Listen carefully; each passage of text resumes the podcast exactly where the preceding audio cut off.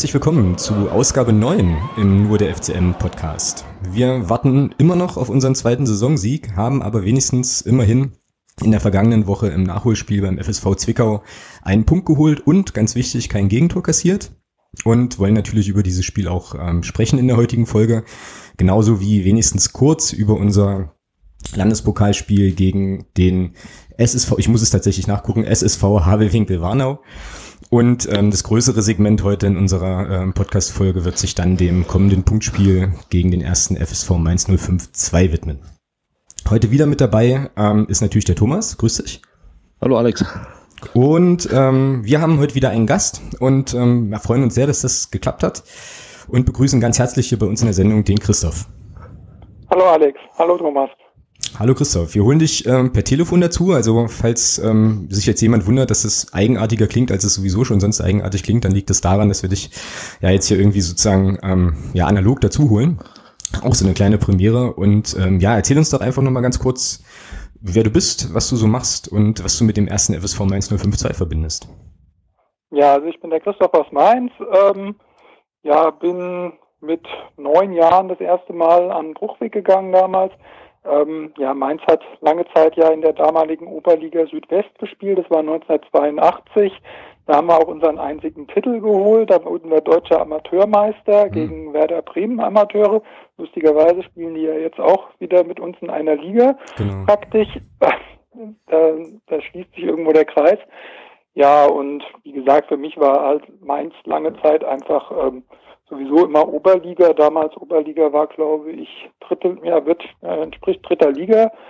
Und ähm, ja, dann ging das natürlich mit Mainz so langsam ein bisschen bergauf. Und ähm, ich muss aber auch ganz ehrlich sagen, ähm, mich hat das so, sag ich mal, so seit neun bis zehn Jahren hat mich das auch so ein bisschen fasziniert, so die zweite Mannschaft so ein bisschen ab und zu zu unterstützen. Das waren bei unsere bei uns hieß das immer unsere Amas und mhm. die haben dann auch in der Oberliga weiterhin gespielt. Das war dann Viertelliga, dann wurde es Regionalliga, glaube ich, hieß es dann. Und ja, ich muss ganz ehrlich sagen, also ähm, so schön das ist mit der ersten Mannschaft natürlich so ein bisschen den sportlichen Erfolg auch äh, ja zu genießen, muss man einfach sagen, weil ich glaube auch, dass wir langfristig mit der ersten Mannschaft nicht mehr erstklassig sind, wenn man mhm. sieht, wer da so alles aufsteigt und wie da auch die finanziellen Dimensionen sind. Und da muss ich ganz ehrlich sagen, aber ich bin dem gar nicht, ja, also ich, es ist okay, aber ich muss ganz ehrlich sagen, ich freue mich eigentlich, ähm, ja, damals wie, wie die U23, wie das ja mittlerweile heißt, ähm, aufgestiegen ist gegen Neustrelitz, ähm, diese, diese komischen Relegationsspiele, die ja, ja auch genau. ziemlich ätzend sind. Ihr hattet das ja gegen Offenbach. Genau. Ähm, ja, wie wir dann hochgekommen sind, das war schon irgendwie für mich irgendwie eine, eine ganz tolle Sache. Aber ich weiß auch, dass viele ähm, Vereine und viele Fans aus der dritten Liga das nicht so toll finden, da eine U23 drin zu haben. Da kann man auch trefflich streiten. Und vielleicht können wir darüber ja auch nachher nochmal kurz reden. Ja, und wie gesagt, also ich muss ganz ehrlich sagen, ich habe eigentlich viel oder öfters mal eigentlich Lust, die Jungs zu unterstützen, weil das ist unser Herz des Vereins. Okay, äh, okay. Genau. André Schürle zum Beispiel kam aus der Jugend und ja, wie gesagt, hat da zwar nie in der U23 gespielt, aber ähm, die, ja, die, die Jugend ist unser, unser Kapital, sage ich mal. Wir versuchen die Jungs hochzubringen und damit finanzieren wir uns eigentlich. Und das finde ich eigentlich sehr unterstützenswert. Mhm, ja, super cool. Ähm, ja, diese Geschichte damals gegen Neustrelitz, das war die Saison, in der wir äh, lange mit, Neu wenn ich das richtig erinnere, aber Thomas kann mich da gleich nochmal korrigieren, aber ich glaube, das war so, dass wir lange mit Neustrelitz noch ein bisschen konkurriert haben um die Nummer, also um Platz eins. Und Strelitz ist dann, also letzten Endes doch relativ souverän Erster geworden in der Regionalliga. Da gab es irgendwie so ein Spiel, was wir dort verloren haben. Ähm, und dann gingen die gegen, genau, dann gingen die gegen euch in die Relegation und hatten also gar keine Chance. Ich glaube, die sind relativ sang- und klanglos dann, ähm, dann halt nicht aufgestiegen. Da kann ich mich auf jeden Fall noch gut dran erinnern, genau. Und hatte da so gemischte Gefühle, weil du sagst U23 und ähm, naja, dann setzt sich da eine U23 durch, aber Neustrelitz ist auch irgendwie so ein eigentümliches Ding gewesen, so, die ja jetzt auch irgendwo am Ende der Tabelle in der Regionalliga rumkrebsen. Also es war da auch relativ wenig nachhaltig tatsächlich. Ja. Genau, war doch so, Thomas, oder? Die waren Also ja, na, ich glaube, wir haben da, das war irgendwie im April, glaube ich, in dem Jahr, das, oder war ich, da war ich auch da. Okay. Okay. Da haben wir da 2-1 verloren, ja, und das war's dann, ja, damals mit dem Aufstieg, da war dann der Strelitz, glaube ich, nach dem Spiel, ich weiß es nicht, aber ich würde sagen, sechs oder sieben Punkte weg. Mhm. Und das haben sich dann noch nicht mehr nehmen lassen und äh, sind dann gegen Mainz ja wirklich, wie du sagst, schon äh, sagen und klanglos eigentlich untergegangen. Ja. Genau. Ich kann mich erinnern, ich war bei dem Spiel, also bei dem bei dem Strelitz-Spiel, wo du da warst, war ich irgendwie in Wien, ähm, hab da wen besucht und hab dann irgendwie mal irgendwo so ein WLAN versucht zu finden in der Stadt, um zu gucken, wie wir gespielt haben und war dann total traurig den Rest des Abends, dass wir das halt nicht gezogen haben. Ähm, ja, aber so war's halt. Genau. Ähm, ja, also bist du, jetzt nochmal, ähm, um nochmal den Christoph nochmal so ein bisschen reinzuholen, bist du tatsächlich jemand, der also eher, wenn ich dich jetzt richtig verstanden habe, schon auch eher auf die U23 schaut und da auch regelmäßig dabei ist, oder? Ja, also ich hatte jetzt zum Beispiel, ähm, ja, in diesem Jahr ging es darum, sage ich mal, fahre ich zum Beispiel nach Halle oder fahre ich nach Dortmund? Und mhm. gut, Magdeburg-Halle, ich weiß, das ich ist gerade große Fanfreundschaft. Ich war aber auch beim Magdeburger Spiel, beim Jubiläumsspiel gegen Mainz da. Und ich muss sagen, ich habe mir dann gesagt, okay, ich unterstütze lieber mal die Jungs ähm, im Kampf gegen den Abstieg in Halle. Und da haben wir ja auch schön einen Punkt entführt. Mhm. Und ähm, ja, und Dortmund muss, muss ich mir nicht, ehrlich gesagt, dann geben. Also ich fand es dann irgendwie in Halle irgendwie ja, mal interessanter, muss ich sagen. Und ich muss halt ganz ehrlich sagen, ich habe halt auch ein Faible, sage ich mal, für diese Stadien und nicht diese Arenen ständig. Ich meine, bei euch, ähm, euer Stadion ist super schön, aber es gibt halt auch, ähm, sage ich mal, Stadien, die oder Arenen, die sehr, sehr künstlich sind. Und ähm, ja, wie gesagt, ähm, ich hab, bin auch mit ein paar Magdeburgern über Facebook in Kontakt gewesen nach dem Spiel und muss einfach sagen, die, Sta die Stimmung in den Stadien, gerade auch ähm, im Osten, muss man einfach sagen, ich war auch bei, bei Dynamo Dresden gegen Mainz U23, ist einfach sagenhaft. Bei euch braucht man gar nichts mehr zu sagen, weil das ist einfach äh, mehr als Erstligareif. Also ich habe es ja damals gesagt, äh, wir waren samstags bei euch, Magdeburg, das war grandios. Sowas habe ich nicht, noch nie erlebt, muss ich ganz ehrlich sagen. Und am nächsten Tag sind wir dann weitergefahren nach Berlin zur Hertha und sind dann stimmungsmäßig wirklich abgestiegen in die erste Liga. Ja. genau, okay. Also das war, was ihr da schon abgerockt habt. Hut ab, Respekt. Cool. Ja, danke. Hört man, hört man auf jeden Fall gerne. Du hast ja aber natürlich auch ein sehr besonderes Spiel ausgesucht halt. Also, das ist, also das, was du da erlebt hast gegen, ähm, gegen uns ähm, zum 50-jährigen Vereinsjubiläum, es findet jetzt nicht unbedingt jeden Tag statt oder jeden Spieltag, aber ja, nimmt man natürlich trotzdem gern mit. Ähm, hört, hört man auf jeden Fall gern. Sehr cool. Ja, es fing halt schon damit an. Ich meine, es hatte ja jeder Zuschauer so eine weiße oder äh, blaue, so einen Überzug bekommen. Genau. Und ich kenne das, das machen, sage ich mal, einige Vereine und das funktioniert dann etwa zwei Minuten und dann fliegt das Zeug aufs Spielfeld. Und bei euch flog das Zeug in der 94. Spielminute erst aufs Spielfeld. Also, weil da hatte ich mir noch wirklich gedacht, mal gucken, wie lange die Zuschauer das anbehalten. Und das war einfach der Knaller, dass das in dem ganzen Spiel war das ganze Stadion weiß und blau. Und sowas habe ich im deutschen Fußball ehrlich gesagt noch nicht gesehen. Und es war so verdammt warm unter den Dingern. So. so, wir können jetzt hier, wir können jetzt hier einen Cut machen. Wir hören jetzt auf. was, Besseres, was Besseres werden wir heute nicht mehr hören. Ja, genau, das stimmt. Äh, Dankeschön. Das, das, stimmt. Ja, und ich habe nachher wieder, oder wir haben nachher wahrscheinlich wieder Probleme, hier durch die Tür zu passen, wenn wir unsere jeweiligen Arbeitszimmer verlassen. äh, äh, genau, ja. Ja, dann würde ich sagen, wenn wir den Cut schon machen, dann kommen wir an der Stelle einfach mal zum harten Liga-Alltag. Ähm, so, der ja momentan irgendwie weniger euphorisch ist als dieses Spiel, um das es gerade ging. Ähm, und es ging ja jetzt letzte Woche, wie gesagt, gegen, gegen Zwickau im Nachholspiel. Und da gab es ein 0 zu 0. Ähm, Christoph, ihr hattet den, den FSV Zwickau ja im allerersten Punktspiel, wenn ich das richtig gesehen habe, und habt da 2-2 gespielt. Also so ein bisschen Déjà-vu wie wir letzte Saison. Ähm, genau, sie kam mir das bekannt vor, ja. Genau. Ja, wie hast denn du die, die Zwickauer ähm, erlebt? So? Also was hast du denn für einen Eindruck von der Truppe? Ähm, ja, also ich muss ganz ehrlich sagen, bei uns ist es immer so, also ich habe das Spiel auch gesehen im, im Bruchweg, es war das komplette Déjà-vu wie letztes Jahr gegen mhm. euch, weil das Spiel habe ich auch gesehen, ähm, jeweils hat der Gegner 2-0 geführt und äh, unsere Jungs haben dann noch jeweils den Ausgleich gemacht. Ähm, ja, Zwickau als Aufsteiger muss ich sagen, okay, ähm, war, ich war ein bisschen überrascht, dass, dass sie sich so weit hinten reindrängen ließen. Aber gut, ich meine, es ist halt so, sie haben das Tor gemacht. Ähm, das war, glaube ich, so die erste Chance. Und dann haben sie auf einmal noch ein Tor gemacht. Und dann habe ich gesagt, okay, das war's dann irgendwie für uns, weil mhm. bei unserer U23 ist es einfach so, die Hälfte der der Spieler, die letztes Jahr auf dem Platz standen, die standen, äh, die, die spielen jetzt äh, in Dresden, in Sandhausen, teilweise in der zweiten Liga. Mhm, okay. ähm, die sind gar nicht mehr da. Und ich habe nicht geglaubt, dass unsere Jungs zurückkommen. Und der Witz war ja, äh, die haben irgendwie innerhalb von 90 Sekunden den Ausgleich gemacht. Also aus 0-2 stand es auf einmal 2-2 und die hatten eigentlich 30 Sekunden später noch das 3-2 auf dem Fuß, aber haben es nicht hingekriegt. Ähm, am Ende hat Zwickau ziemlich gewackelt, aber ähm, ja, gut für einen Aufsteiger. Ich denke, für, für euch war es damals auch richtig cool, gleich einen ersten Ausgleichspunkt mitzunehmen. Und ähm, von daher, sie haben dann sich irgendwie nochmal stabilisiert und haben die letzten fünf Minuten dann sich einfach vors Tor gestellt und den Kasten dicht gemacht. Also, ähm, wie gesagt, und ich meine, gut, sie kamen aus, aus, der, aus der vierten Liga, von daher war es ein bisschen die Wundertüte. Und ich meine, es war ja auch so, die waren, glaube ich, 16 Jahre kein Profifußball gespielt.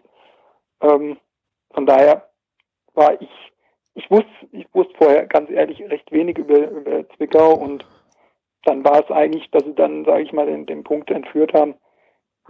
War, sage ich mal, leistungsgerecht, sagt man dann, glaube ich, immer hm, wieder. Okay. Am Ende war es okay. Ja. Ja, na, ich hatte ähm, jetzt im Spiel, jetzt am, am Donnerstag im Spiel, ähm, ich war ja in Zwickau, habe mir das live angeguckt, da hatte ich so ein bisschen den Eindruck, ähm, hm, okay, spielerisch mau, also da war jetzt spielerisch nicht so wahnsinnig viel Zug. Die sind halt wahnsinnig gefährlich gewesen, aber da sind wir sowieso diese Saison anfällig, wenn es halt irgendwie mit, um die Standards ging. Und ähm, also Freistöße, Ecken und so weiter in Tornähe, das ist bei uns in dieser Saison sowieso so eine ganz eigene Kiste. Aber ansonsten fand ich, ähm, dass jetzt, ja, man es sehr, sehr positiv drehen wollen würde, recht solides, recht solides Handwerk, aber jetzt auch nichts nichts Spektakuläres. Äh, Thomas, wie ist bei dir? Wie hast du das Spiel überhaupt gesehen? Also du hast wahrscheinlich Livestream genutzt, oder? Ich habe es über den Livestream geguckt, ja, genau. und muss sagen, dass das 0-0 durchaus leistungsgerecht war. Ja, wenn wir das, wenn wir bei dem Wort gerade sind. Ähm, ja, das fand ich nicht so, okay. Doch, fand ich schon. Also Zwickau hatte, glaube ich, auch äh, zwei, drei richtig gute Dinger, ähm, die man auch machen kann durchaus. Und ähm, also ich fand, ich fand, es war, war definitiv auch ein auch ein 0-0, was man sich durchaus angucken konnte. Ja. Also es waren Chancen, es waren Chancen auf beiden Seiten. Ich fand, äh, ich fand jetzt nicht, dass Zwickau schlecht war. Also ich muss sagen, dass der Ziegner die insgesamt gut eingestellt hatte. Ähm, und die hatten dann natürlich mit dem verschossenen Elfmeter, hatte ich den Eindruck, haben die massiv Oberwasser bekommen. Ja, das war auch so, ja. Ähm, und haben dann doch auch ganz schön Druck gemacht und die letzten 15 Minuten fand ich sie auch stärker. Da haben sie, fand ich, uns auch hinten reingedrängt und da konnten wir dann auch glücklich sein, dass wir kein Tor kassiert haben. Ich meine, es war nichts Zwingendes dabei. Aber ich fand schon, dass sie uns dann doch die letzte Viertelstunde ganz schön hinten reingedrängt haben. Von daher bin ich der Meinung, war das 0-0 insgesamt okay. Ja, den Elfmeter, wenn er den macht, ja, hätte Hund nicht und so, ähm, dann gehst du da in Führung. Ich glaube, dann gewinnst du das Spiel auch. Ja, das sehe ich auch so, ja. Aber ansonsten, wie gesagt, bin ich der Meinung, dass das 0-0 durchaus gerecht war. Ich fand Zwickau jetzt nicht so schlecht. Ja, also ich, äh, ja, also ich fand die jetzt per se auch nicht irgendwie grottenschlecht oder so, sondern ähm, ich fand das auch, also gut eingestellt waren die schon auch, ähm, das war schon okay, aber es war jetzt irgendwie nichts so, dass, also die, dass jetzt dass da großes Kombinationsspiel am Start war oder irgendwelche bahnbrechenden Ballstaffetten passiert sind oder so, sondern die waren halt einfach irgendwie, weiß ich nicht, äh, ja, halt Ausstiegs, Aufsteigergerecht, so un ungefähr. Ja, so. auch wenn man da ehrlich ist, muss man auch sagen, was war denn bei uns groß an Kombinationen zu sehen? Naja, wir hatten, ja, okay, also wir hatten schon, ich, wie gesagt, ich habe das nun, das Spiel ja nun auch nicht aus der, aus der TV-Perspektive, sondern aus dem Gästeblock gesehen und fand dann schon, dass da schon so ein paar ganz geile Sachen dabei waren. Ich kann mich an eine äh, Situation erinnern, irgendwie in der zweiten Halbzeit, da gibt's ein, äh, eine Geschichte, wo irgendeiner das ganze Ding mit dem Hacken durch die Beine von irgendwie einem, einem Zwickauer Spieler weiterleitet, nach ein paar, nach ein paar Geschichten, Beistaffetten und so. Das war schon ganz gut anzusehen und ähm, ich fand, dieses Mal hatten wir spielerisch schon auch, ähm, also spielerisch auch die ein oder andere Chance, ähm, beispielsweise Tobias Schwede, der nach einer schönen Kombination auf der linken Seite mit ähm, Pulido und Beck da das Ding eigentlich bloß noch aufs Tor bringen muss, aber dann drüber, drüber haut und so. Also es war, das sah phasenweise schon noch gar nicht so schlecht aus, aber das ist dann schon so, wie du sagst, sowas, also so habe ich das im Stadion dann auch empfunden, die letzten 15 Minuten. Da habe ich eigentlich irgendwie alle zwei, gefühlt alle zwei Minuten nur auf die Anzeigetafel geschaut, die ähm, übrigens im Zwickauer Stadion sehr, sehr schön zu sehen ist. Ist ja in anderen Stadien nicht so aus dem Gästeblock. Ähm, und habe so gedacht, boah, ähm, ich nehme den Punkt jetzt doch schon relativ gern mit. So. Und dann ist was ganz Merkwürdiges passiert. Ich weiß nicht, ähm, Thomas, wie du das gesehen hast. Aber äh, es gab dann nochmal irgendwie einen, einen Standard für, für Zwickau, der abgefangen wird und dann gibt's eine Kontersituation für uns. Ähm, und dann pfeift sie ab. Und irgendjemand, ich glaube es war sogar der Schwede, marschiert mit dem Ball im Mittelfeld äh, in einem Affenzahn und dann gibt's einen Pfiff und das Spiel war vorbei. Und ja, das war ein bisschen kurios. Und ich dachte mir so, was denn jetzt? Also, wie jetzt so irgendwie? Also so mitten in der Aktion fand ich total ungewöhnlich. Normalerweise würde ich denken, dass man dann wenigstens das Ding noch zu Ende laufen lässt oder so, aber also, ja. Naja, war halt irgendwie eigentümlich halt, aber ja, in der Bibiana Steinhaus hat es auf jeden Fall nicht gelegen. Elfmeter hast du schon angesprochen ähm, vom Mario Sowislo. Ich fand es total gut, dass er äh, die Verantwortung übernommen hat und das Ding, das Ding schießen will und habe dann aber, während er da, der stand gefühlt, also ich glaube, das waren bestimmt nur 30 Sekunden, aber im Block wirkte das so wie fünf Minuten, stand er an dem Elfmeterpunkt und wartete dann, dass es drauf, dass es losging. Und ich dachte schon so, boah, wenn das so lange dauert, hoffentlich überlegt er nicht so lange. Und äh, naja, hm, Ergebnis ist halt bekannt. Wir haben dann irgendwann im Blog gesagt, vielleicht sollte man einfach bei, also wenn, wenn irgendjemand Elfmeter pfeift für uns, dann vielleicht einfach gleich weiterspielen. So, weil, weißt du, bringt ja irgendwie nichts gerade. Also. Ja, vielleicht kleine Geschichte dazu. Ähm, das ist ganz kurios. Ich hatte mich mit einem Kollegen unterhalten am Tag halt vorher, also den Donnerstag dann auf Arbeit und sind wir irgendwie auch auf das Thema Elfmeter gekommen und ich habe so zu ihm gesagt, Mensch, eigentlich, äh, weil auch die Frage kam, Mensch, wir sollen die Elfmeter schießen, letzte, und ich sage, naja, eigentlich ist doch der Mario Sowieslo ein sicherer Elfmeterschütze. Und ich kann mich nicht erinnern, dass der Mario Sowieslo für uns einen Elfmeter verschossen hat in seiner Zeit, in der er jetzt da ist. Und ähm, wo der dann den Ball sich hinlegt, dachte ich so, boah, klasse, und dann verschießt er den und in dem Moment fiel mir ein, naja, mal sehen, das kannst du dir morgen auf Arbeit garantiert anhören. Und so war es dann auch. Ja, kam, dann, kam dann der Kollege jetzt sagen, hattest du nicht gesagt, das ist ein sicherer Elfmeterschütze? Ich sage, ja, sei ruhig. Ja, wie es dann immer ist. Ja. Wie es dann immer so ist. Genau. Ja, ähm, nach dem Spiel möchte ich an der Stelle, habe ich im Blog bei mir auch schon mal geschrieben, aber man muss es auf jeden Fall nochmal betonen, sagte ja dann der, der Herr Ziegner, der Trainer von Zwickau, auch nochmal explizit sehr warme und lobende Worte an die entsprechenden Fanszenen, ähm, die dafür relativ schöne Stimmung gesorgt haben. Wir ja sowieso. Ähm, mit ist ja sowieso Wahnsinn eigentlich. Wir waren da glaube ich mit 1200 Leuten an einem Donnerstag um 18:30 was an sich ja schon mal irre ist, aber ähm, ja, die Zwickauer haben halt auch irgendwie versucht, ihr Bestes zu geben und so. Und ich fand das einfach irgendwie nett, dass dann mal so ein Cheftrainer am Ende des Spiels nach der, also sozusagen in der Pressekonferenz dann nochmal sehr positiv das Ganze hervorhebt und dann nochmal sagt, das war irgendwie cool. Fand ich, fand ich sehr, sehr schön. Ähm, ja, und bei den Zwickauern, die standen uns ja genau gerade rüber, hatten so ein relativ großes, relativ große Blockfahne von den Ultras und dann tauchte natürlich irgendwann dieser unsägliche ähm, irgendwie Dynamo-Fans gegen den ersten FC Magdeburg Lappen da auf und so. Ähm, ja, aber gibt's auf jeden Fall, glaube ich, mit dem neuen Stadion auch einiges an, an Potenzial. So. Ist ein nettes Ding übrigens. Also, ähm, ich weiß nicht, ja, klar, ihr habt ja dann, also Christoph, ihr habt ja dann zur Rückrunde ähm, auswärts auf jeden Fall.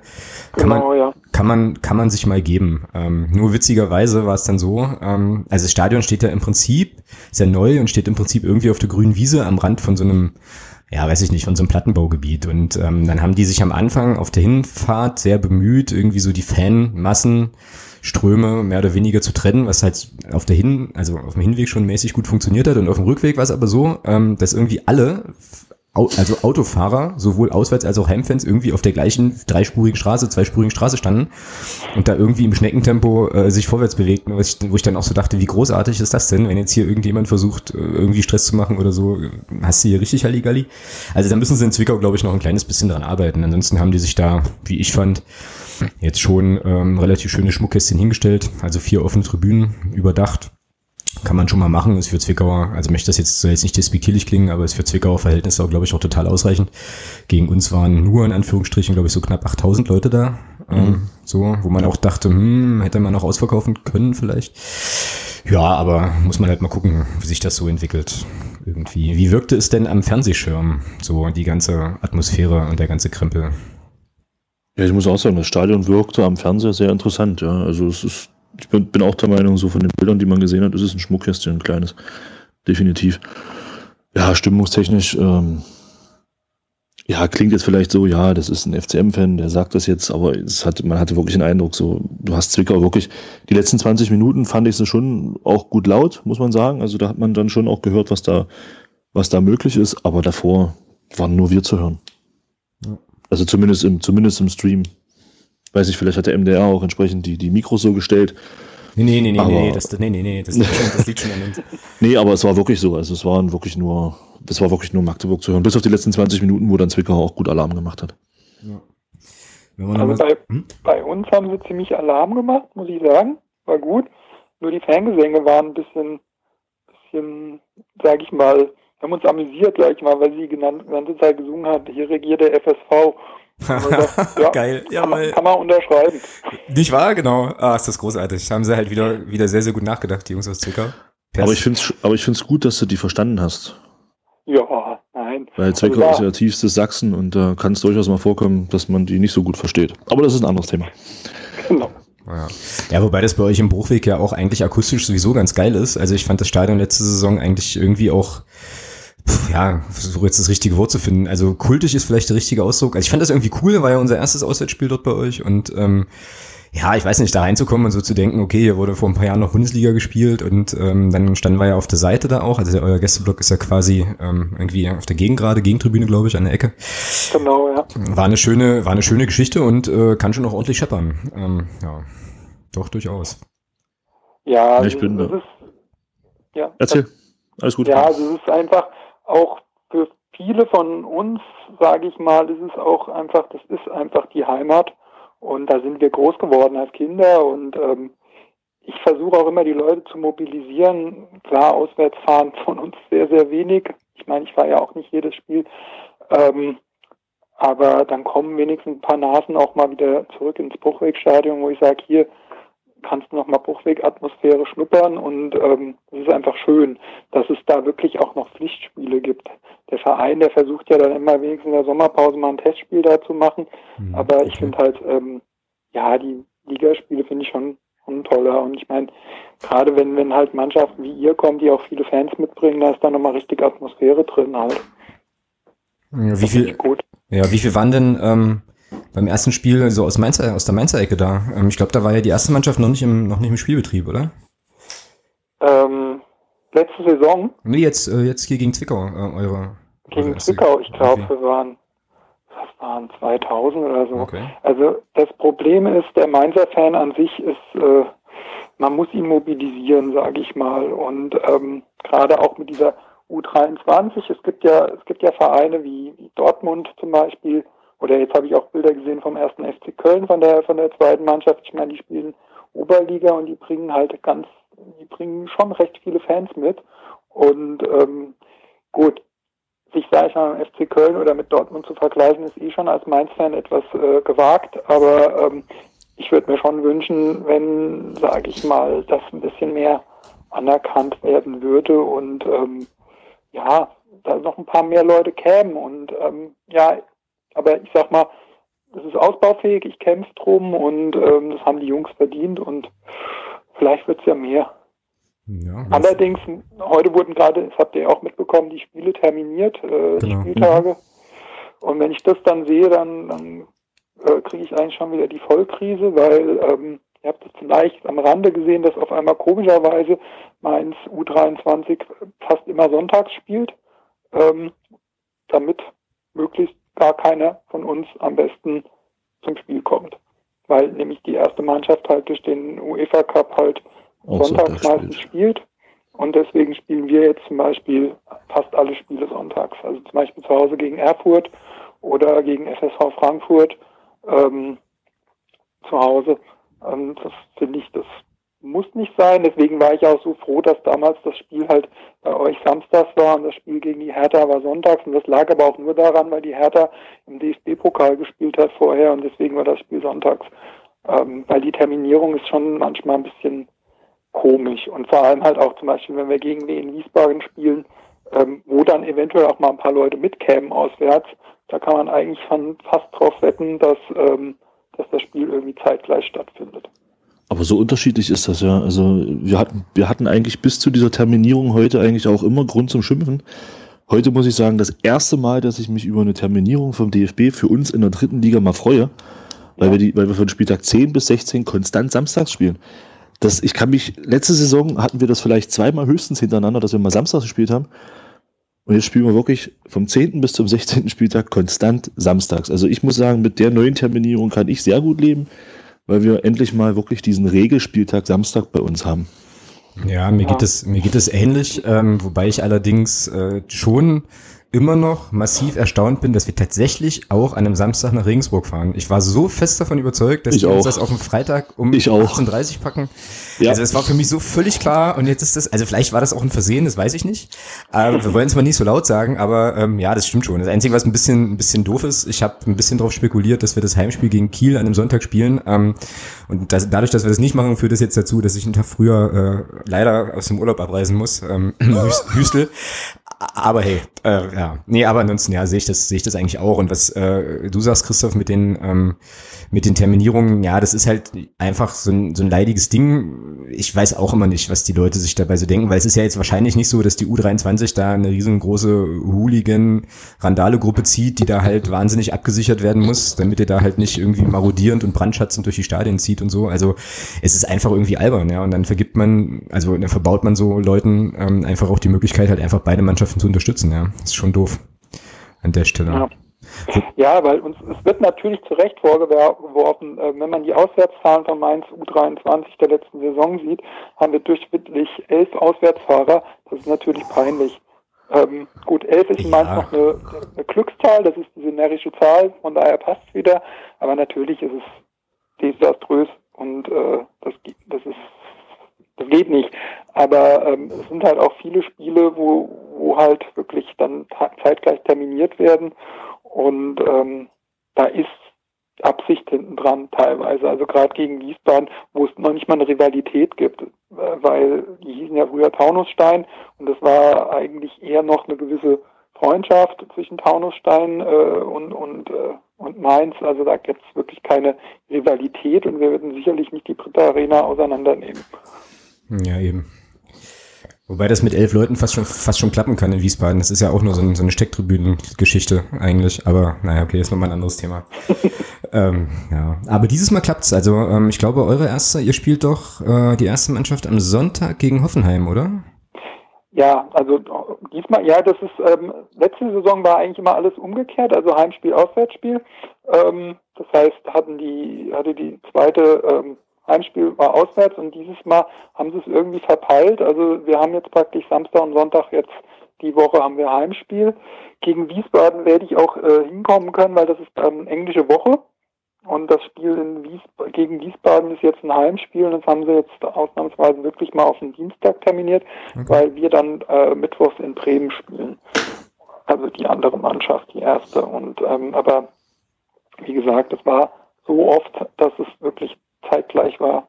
Und naja, gut, vielleicht haben sie ja was draus gelernt, aber ich glaube, das war jetzt eher ein Zufall wegen der englischen Woche, wo sie halt denken, naja gut, dann werden sie nicht marodierend über den Rhein nach Wiesbaden Dienstags gehen, wenn sie Genau. mittwochs äh, in Bremen spielen oder sowas. Mm, Genau.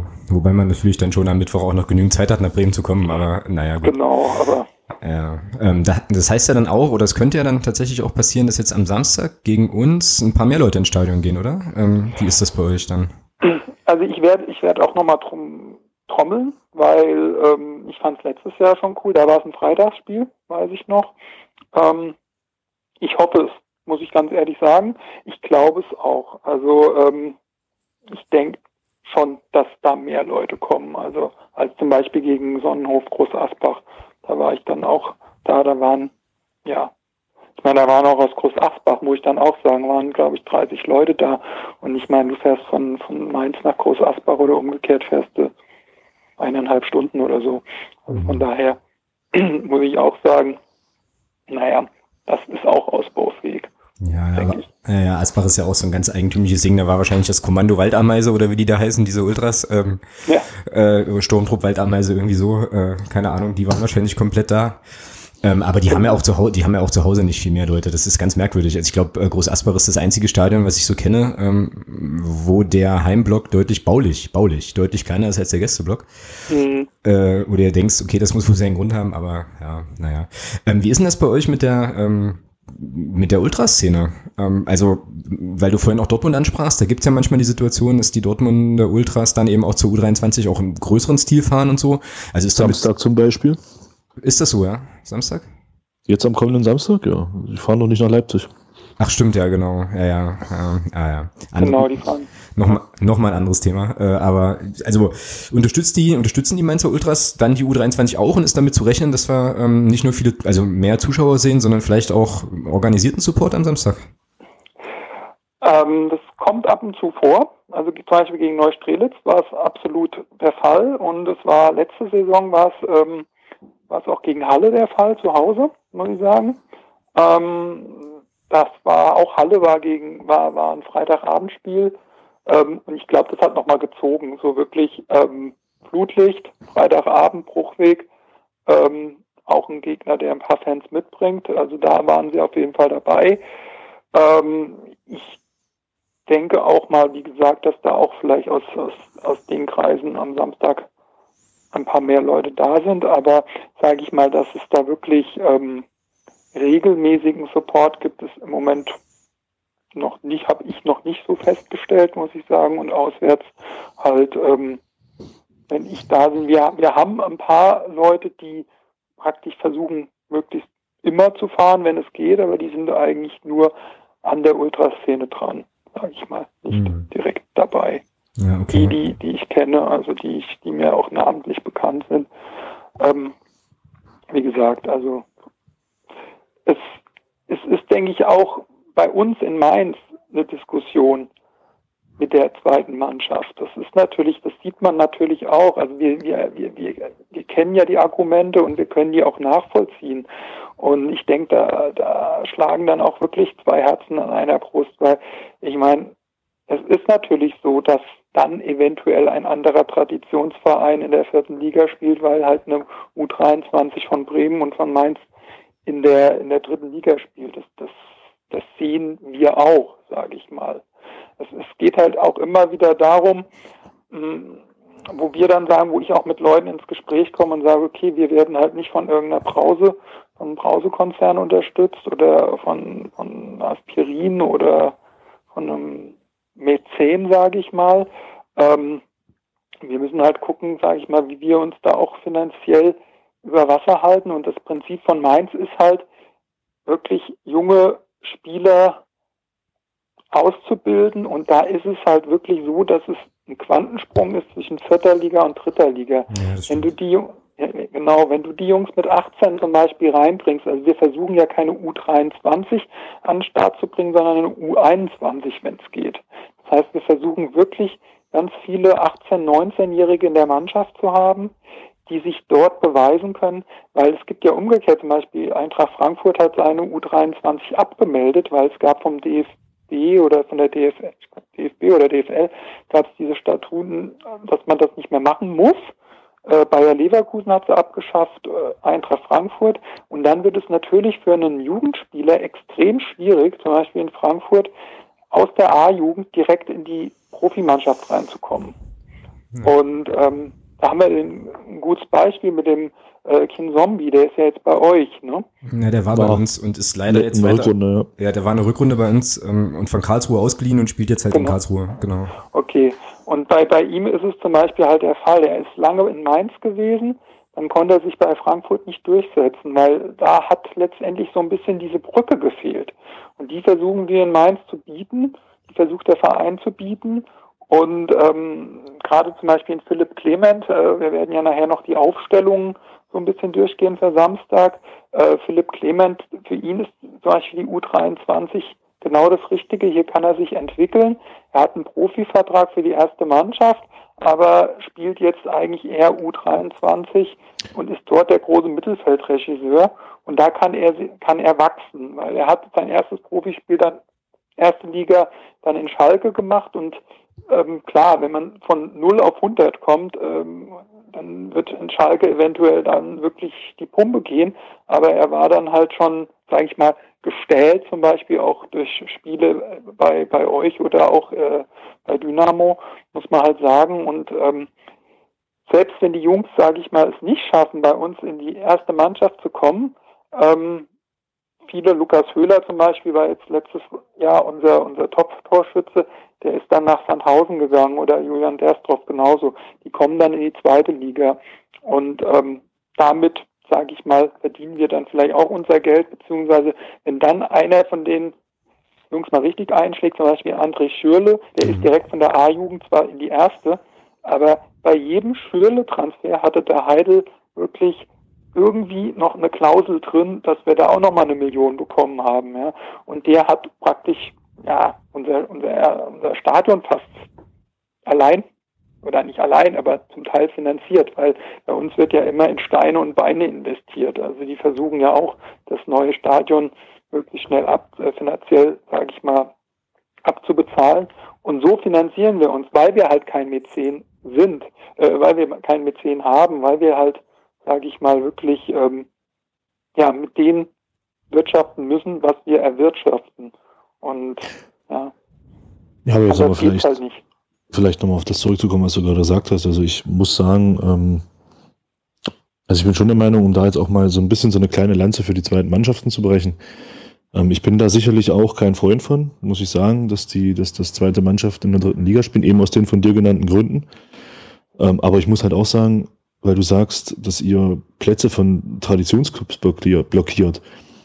Also ich bin schon der Meinung, Mainz 2 und Bremen 2 können nichts dafür, dass zum Beispiel Alemannia Aachen vor Jahren richtig Mist gebaut hat, gerade finanziell sich massiv übernommen haben äh, und dann abgestürzt sind in die fünfte Liga und jetzt vierte Liga spielen. Genau das gleiche gilt für Rot-Weiß Essen oder für Wattenscheid 09 oder für wen auch immer.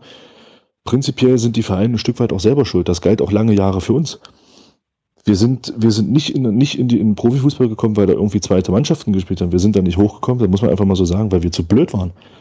Weil bei uns im Verein jahrelang auch Scheiße gebaut wurde, das muss man einfach mal so sagen. Natürlich äh, ist es jetzt durch das Nadelöhr Regionalliga, durch das Nadelöhr mit der Relegation, kann man schon sagen, dadurch, dass ihr halt Neustrelitz jetzt geschlagen habt, ich will jetzt Neustrelitz nicht als Traditionsclub bezeichnen, aber ähm, natürlich in dem Moment blockiert man das ein Stück weit. Ist richtig.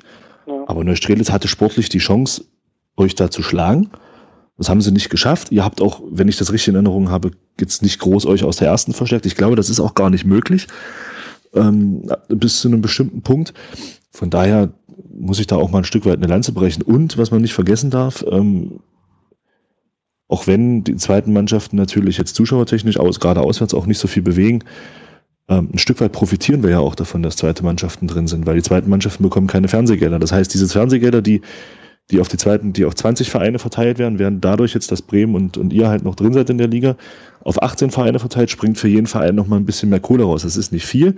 Das wiegt wahrscheinlich, aber ich kann mir schon vorstellen, dass es das aufwiegt, was ihr, was, was uns an Auswärtsfans fehlt, wenn jetzt nicht Mainz in der Liga wäre, sondern, keine Ahnung, es könnte ja auch ein anderer Club sein. Es könnte ja auch, was weiß ich, was spielt denn da so in der vierten Liga? Äh, ja, irgendein anderer Club. Wir, wir, müssen, wir müssen da nicht zwingend von einem Traditionsclub sprechen. Ja. Da kann ja auch irgendein Neustrede zum Beispiel hätte ja auch hochkommen können. Ich ja. glaube, ich glaube nicht, dass die hier äh, mit, mit 2000 Auswärtsfans anreisen. Also von daher kann man das sicherlich so oder so sehen. Und ich glaube, ein ganz wichtiger Punkt ist der, den du genannt hast. Für den FSV Mainz ist die zweite Mannschaft natürlich eine unheimlich gute, äh, eine unheimlich gute Möglichkeit, den Nachwuchs weiterzubinden. Ist einfach so. Von daher finde ich es im Prinzip nicht verwerflich, dass die das Bundesligisten zweite Mannschaften haben und, und natürlich auch ein Interesse haben, die so hoch wie möglich spielen zu lassen. Ja, das ist meine Meinung dazu. Ja, das Argument, ja, also hm, ja, das Argument, was ja häufig dann kommt, irgendwie ist ähm, und da ist irgendwie auch was dran, ist ja immer so die Frage der sportlichen, des sportlichen fairen sportlichen Wettbewerbs, ähm, weil wenn man dann ja auch schnell sagen kann, naja, da spielen dann eben Jungs oder es kann dann passieren, dass dann Jungs spielen, die eigentlich in der ersten Mannschaft unterwegs sind, eigentlich Bundesliga-Niveau haben und so. Das ist ja immer so, so ein bisschen die Argumentation, dann zu sagen, naja, das verzerrt doch dann so ein bisschen, weil die ja eigentlich jetzt vielleicht mal am Wochenende aus dem Kader geplumpst sind und deswegen jetzt in der zweiten Mannschaft spielen und dann viel besser sind als alle anderen. Das ist immer noch mal so die andere Seite. Ähm, so, aber prinzipiell sehe ich das, sehe ich das eigentlich ähnlich. Vor allem ist es, ähm, was du jetzt gerade gesagt hast, Christoph, total nachvollziehbar, ähm, dass Mainz das so äh, macht. Ja, absolut. Und es ist ja auch nicht so, und das ist das andere Ding, was man sagt, also noch zwei Sachen dazu. Die eine Sache, die man sagen muss, es ist ja nur nicht so, dass die zweiten Mannschaften der Bundesligisten ständig die Liga aufmischen würden ähm, und dauernd irgendwo oben stehen und äh, keine Ahnung von, von der Tabellenspitze grüßen, ist die eine Sache. Und die andere Sache, gerade auch nochmal für die Magdeburger Ecke, was wir ja gern mal vergessen ist, dass wir das eine Zeit lang, als wir auch noch eine ordentliche, also eine U23 hatten, die so, einen ähnlichen, so eine ähnliche Idee hatte, so eine Brückenfunktion einzunehmen von der Jugend in die erste Mannschaft, dass wir das doch auf regionaler Ebene ein paar Ligen weiter tiefer ganz, ganz ähnlich gespielt haben. Wir hatten auch eine Zeit, als die, als unsere U23 in der Oberliga unterwegs war und so und da natürlich dann auch äh, Spieler aus der ersten Mannschaft, die irgendwie keine Ahnung, verletzt waren oder so, ähm, dann auch mal eingesetzt worden sind und so weiter. Und ich weiß nicht, ob man sich dann in der, in der Oberliga oder in der Verbandsliga da nicht auch möglicherweise auf Seiten der Gegner ein bisschen drüber aufgeregt hat, dass da jetzt der erste FC Magdeburg mit drei Spielern kommt aus der ersten. Und die andere Sache, letztes Argument, es gab auch zweite Mannschaften des ersten FC Magdeburg, die auch mal diesen Landespokal gewonnen haben und so. Und da war halt auch leider die Hälfte plus Leute aus der ersten. Also da muss man dann, glaube ich, auch nochmal so ein bisschen auch auf die eigene Situation letzten Endes gucken. Ähm, so irgendwie. Ja. Ja, zum Glück sind ja die Statuten mittlerweile, wie ihr es schon gesagt habt, auch ziemlich eng gefasst. Das heißt, es kann eigentlich kaum noch passieren, dass wirklich mehr als ein, zwei Spieler von oben einfach mal runterkommen. Und es ist auch eigentlich ähm, nicht mehr so gewollt, auch bei uns im Verein, weil ähm, die wollen natürlich auch ein bisschen eingespielt sein. Natürlich ist es immer so ein bisschen, es gibt so ein paar Spieler, die wie, wie ich gesagt habe, zum Beispiel Philipp Clement, der wird zwar im Profikader an der ersten Mannschaft so geführt, aber der soll eigentlich die Saison zum Beispiel auch nochmal ähm, dritte Liga spielen, um da die Spielpraxis zu bekommen. Und ähm, ihr werdet euch vielleicht am, am Samstag wundern, wer da auftritt. Es kann sein, dass Maxi Beister spielt. Ach ja, sagt, okay. euch, oh. sagt euch auch was vielleicht, ähm, weil Maxi Beister kam ja vom HSV genau. und hat sich in der letzten Saison halt überhaupt nicht groß durchgesetzt in der ersten Mannschaft und hatte dann lange Zeit jetzt im Sommer ein Probetraining bei Darmstadt 98 und die haben ihn aber nicht genommen und er hat halt Vertrag und da wurde jetzt gesagt, dass Maxi Beister eigentlich nur äh, in der U23 eingesetzt wird. Das heißt also auch da nicht denken, oh jetzt verstärken sie sich wieder mit jemandem von oben, sondern ähm, Stand heute ist es so, dass er jetzt äh, zumindest bis zur nächsten Wechselperiode in der U23 Stammspieler oder Kaderspieler ist. Ob er wirklich dann in den, in den in, in 18er Kader reinkommt, weiß ich nicht. Nur nicht wundern und nicht denken, was hat der Christoph am Mittwoch erzählt. Ähm, also Maxi Beister ist jetzt Teil wirklich von der U23-Truppe, obwohl er 25 ist. Aber ich glaube, ein, zwei Spieler dürfen da auch über 23 äh, sein. Ich denke, ähm, wir hatten da auch in den letzten Jahren immer mal so ältere Spieler, die auch wirklich nicht in der ersten Mannschaft gespielt haben. Michael Falkenmeier zum Beispiel, bis er verletzt war, ähm, die hat dann praktisch die Rasselbande so ein bisschen geführt. Und ich denke, das ist für ein Mannschaftsgefüge wahrscheinlich auch extrem, äh, extrem gut, wenn man da so einen erfahrenen Spieler hat. Ich hoffe, dass, dass er das annimmt und dass er die Jungs so ein bisschen durch die Liga führt, weil sportlich sieht es ja bei uns noch düsterer aus als bei euch im Moment. Ja, wobei man da aber auch, glaube ich, sagen muss, ähm, vielleicht mal ganz kurz noch, es gibt ja ein sehr prominentes Beispiel, schon ein bisschen her. Ich kann mich erinnern, als das war zu Zeiten, als ein gewisser Luca Toni noch beim Bayern gespielt hat. Mhm, ja. Der durfte dann auch mal zwei Spiele in der zweiten Mannschaft machen, weil er lange, lange verletzt war. Ähm, ich weiß, dass sie ein Spiel 5-0 verloren haben mit ihm. Mhm. Ja, ja. Und das andere, weiß ich gar nicht, haben sie, glaube ich, auch verloren und er hat in beiden Spielen kein Tor geschossen. Und das war ein damals internationaler Topmann wie ein Luca Toni. Ja. So viel dazu, dass das zwingend was bringt. Also ich bin schon der Meinung, dass das auch, dass das auch manchmal überdramatisiert wird. Und man, man sieht es ja auch bei Bremen, da spielt ein Raphael Cazio, der lange Jahre auch zweite Liga gespielt hat, glaube ich. Mhm. Und jetzt ist der Marc Pfitzner von, von Braunschweig dahin gewechselt. Der war bis vor zwei Jahren noch Stammspieler in Braunschweig in der zweiten Liga. Ja. Äh, natürlich was ich weiß nicht, also und, und, Bremen steht jetzt nicht, nicht so überragend da. Ich meine, klar, die haben zwei Spiele gewonnen, aber von daher, ich bin der Meinung, da wird auch immer viel, viel reingehauen, was da ein Stück weit auch übertrieben ist und halt einfach auch nicht ein bisschen substanzlos ist. Weil es spricht ja nichts dagegen, dass in, dass in so einer zweiten Mannschaft halt auch mal ältere Spieler spielen. Und ich glaube, die Regularien sind schon sehr eng. Ich, ich ja. bin der Meinung, dass das äh, in den letzten vier Spielen in der Liga kein Spieler aus der ersten Mannschaft runter darf, der älter als 23 ist. Ähm, also ich glaube, die, also die sind da schon sehr eng und deswegen glaube ich auch nicht, dass da groß Einfluss genommen werden kann. Man hat es ja auch in Bremen gesehen, weil ich äh, das so ein bisschen verfolgt, weil ich halt auch einen, jemanden kennengelernt habe aus Bremen, der auch da viel mit viel die zweite fährt. Und äh, die sind auch in der Rückrunde erst stark geworden, als der, als man dort äh, klar gesagt hat, mit welcher Mannschaft man in der zweiten ganz klar auch äh, jetzt plant in der Rückrunde und da haben die sich erst gefangen, nachdem die Mannschaft sich auch ein bisschen einspielen konnte. Also dieses, ja. dieses viele Tauschen, das bringt ja diese Mannschaften auch nicht weiter. Genau. Ja, genau. Ähm, der Maximilian Beister ist äh, jetzt irgendwie so ganz kurz vor Ende der Wechselperiode noch zu euch gestoßen, oder? Kann das sein? Ja, der, der kam, ja, der kam letztes Jahr, glaube ich, auch kurz vor Ende der Wechselperiode und hat, wie gesagt, ich glaube, der hat das erste Spiel wirklich dann im Dezember, glaube ich, für der erste Mannschaft bei, beim HSV dann gemacht. Und das war fast sein einziges Spiel. Okay. Und ähm, wie gesagt, dann sollte er eigentlich im, im Sommer sich einen neuen Verein suchen oder es wurde ihm, sage ich mal, nahegelegt. Ähm, und dann hat er sehr lange Probetraining bei Darmstadt 98 gemacht. Und Darmstadt hat am Ende gesagt, sie, sie wollen ihn nicht irgendwie. Auf jeden Fall, er kam wieder zurück. Und ähm, jetzt habe ich halt äh, gelesen, dass er ähm, jetzt ja, Kern der, des U23-Teams sein soll. Und ich weiß halt, wie gesagt, in der Vergangenheit, dass man öfter mal mit ein bisschen älteren Spielern so äh, geplant hatte. Wir hatten auch letztes Jahr, zumindest ähm, bis zum Ende der Transferperiode, war das der Schiene DUED. Genau. Der hat sich auch nicht durchgesetzt. Der hat zum Beispiel noch in Kiel beim Auswärtsspiel, wo ich war, hat er noch gespielt und ähm, man hat immer versucht, sage ich mal, Leute, die wirklich dann oben in der ersten Mannschaft keine Chance hatten, denen auch klipp und klar zu sagen, das passt so nicht.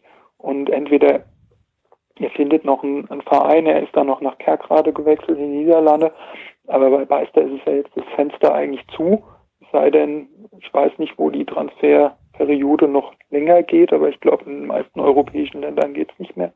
Also der wird jetzt auf jeden Fall, denke ich, bis, bis äh, Januar auf jeden Fall dann in der U23 spielen. Mhm. Und, naja, Russland wäre noch eine Option. Russland wäre halt, genau. Aber ob er das jetzt macht, weiß ich auch. Also ich glaube, alle Ligen, die, die im, die im, die im ähm, normalen Kalender spielen, ich glaube, da gibt es da gibt's eine längere Wechselfrist. Genau. Stimmt, der war auch, der Meister war letzte, letzte Saison, das zweite Halbjahr war er bei 1860 habe ich vergessen, hat er zweite Liga gespielt. Ja. Da hat er sich, glaube ich, auch nicht durchgesetzt. Ja, und ich hatte jetzt gerade nochmal ähm, hier so ein bisschen durchgeklickt, eure letzten Aufstellungen und so, und da war er irgendwo, also hat er nicht gespielt und war auch nicht im Kader, deswegen ähm, ist jetzt meine Vermutung, dass er wahrscheinlich, ja, also auf Tour war, halt in Darmstadt war, versucht hatte unterzukommen und jetzt auch gar nicht berücksichtigt war für die dritte Liga jetzt im Moment, aber wahrscheinlich dann ja, ähm, jetzt gegen uns möglicherweise sein Debüt gibt. Aber dann ist das so, ist auch okay. Ja. Und ähm, ich habe jetzt auch gerade nochmal überlegt, ähm, so dieses, also mein eigenes Argument selber zu widerlegen mit den ähm, tollen Erstliga-potenziellen Spielern und so, das ist ja eigentlich für, für unsere Jungs ähm, eigentlich auch ganz geil, so gegen solche Spieler zu spielen, die dann gegebenenfalls ähm, irgendwann mal in der Bundesliga auftribbeln, ist ja auch ein guter Test so. Also kann man ja auch nochmal positiv drehen und sagen halt, hey, gegen die können wir, können wir mithalten oder sind sogar besser oder so. Ist halt schon auch nochmal ganz cool. Ich finde es übrigens gerade wahnsinnig überragend, wie wir ähm, so gar nicht mehr über Zwickau gesprochen haben und jetzt schon mitten in Mainz sind, aber ähm, das ist auch vollkommen okay. Ähm, ich glaube auch, dass. Aber ihr wollt noch mal zum Pokal zurück, glaube ich. Ja, stimmt. Wir müssen noch mal ganz, also, aber das kann man, können wir, glaube ich, ähm, auch relativ, äh, relativ schnell abhandeln. Ich finde das aber gerade sowieso auch unheimlich spannend.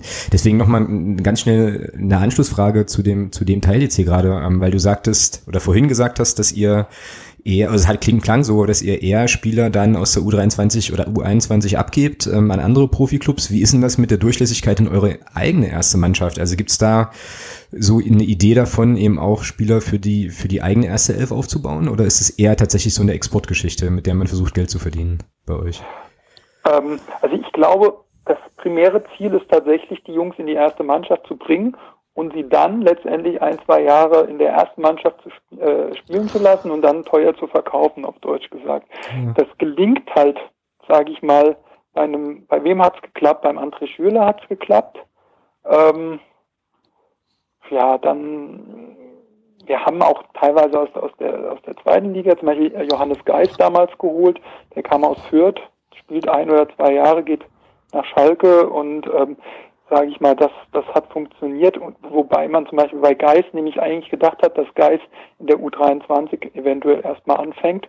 Ähm, genauso zum Beispiel Yunus Mali kam von der U23 von Gladbach und da fing, hieß es auch am Anfang, er soll eigentlich da spielen. Ah, okay. Ähm, die setzen sich teilweise halt im Sommer dann schon so gut durch. Wir haben auch Suat Serda zum Beispiel, der, der dürfte, glaube ich, sogar noch U19 spielen und der wird jetzt wahrscheinlich auch nicht in der U23 eingesetzt. Also es ist immer, es hängt halt so ein bisschen ab und dann haben wir umgekehrt zum Beispiel Paddy Flücke, der, äh, der kam ja von, von Dresden sehr jung zu uns mit seiner ganzen Familie. Da ging es wirklich auch so darum, und Patrick Flücke soll da wirklich aufgebaut werden. Dann hat er auf einmal, wurde er einfach mal zum, beim Heimspiel gegen Bayern München eingesetzt, weiß ich noch, in der 85. Minute oder so.